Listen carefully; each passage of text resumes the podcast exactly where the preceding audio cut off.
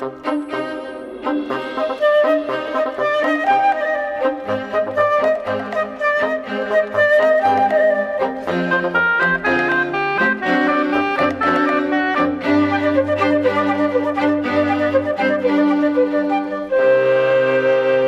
Consumo recreativo de drogas é uma coisa, consumo abusivo é outra, um passo à frente. E ainda outra coisa é a toxicodependência, esta sim, uma doença. A comunidade científica hoje em dia afirma-o com 100% de certeza.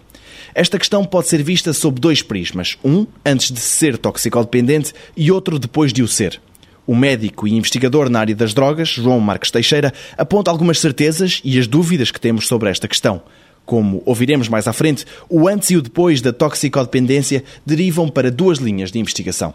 O que hoje sabe é o seguinte: a incidência de comportamentos de dependência a substâncias em familiares de indivíduos que já têm esse tipo de comportamentos é muito maior do que é em indivíduos que não têm esses antecedentes. Os estudos tendem a sugerir que, na verdade, há uma influência genética, digamos assim, uma influência biológica na toxicodependência. Mas não é para a toxicodependência. É uma vulnerabilidade que leva a que aqueles indivíduos mais facilmente possam desenvolver comportamentos de dependência, comportamentos de sociopatia, de antissocialidade ou até perturbações psiquiátricas. Portanto, há uma espécie de inespecificidade da vulnerabilidade para isto.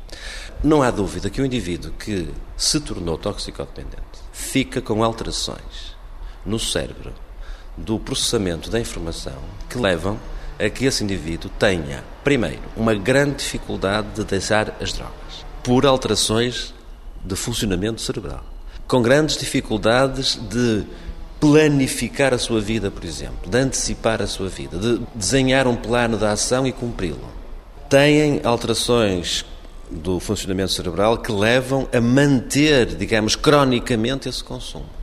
Portanto, nós temos aqui dois problemas no que se reporta à biologia das drogas e que levaram a duas linhas distintas de investigação. Um, que é qual é a causa das drogas. Então é a linha que tem estudado hoje a genética das drogas e a influência da genética na determinação de determinadas estruturas cerebrais mais frágeis. Outra linha que é como é que estes indivíduos saem das drogas, quais são as consequências das drogas sobre o cérebro, reversíveis ou irreversíveis, e quais são a, a, as implicações nisso para a sua reabilitação. Portanto, temos duas linhas distintas de investigação neste momento quanto às drogas. No próximo 125 Perguntas sobre Ciência, a possibilidade de haver vida inteligente noutros cantos do universo.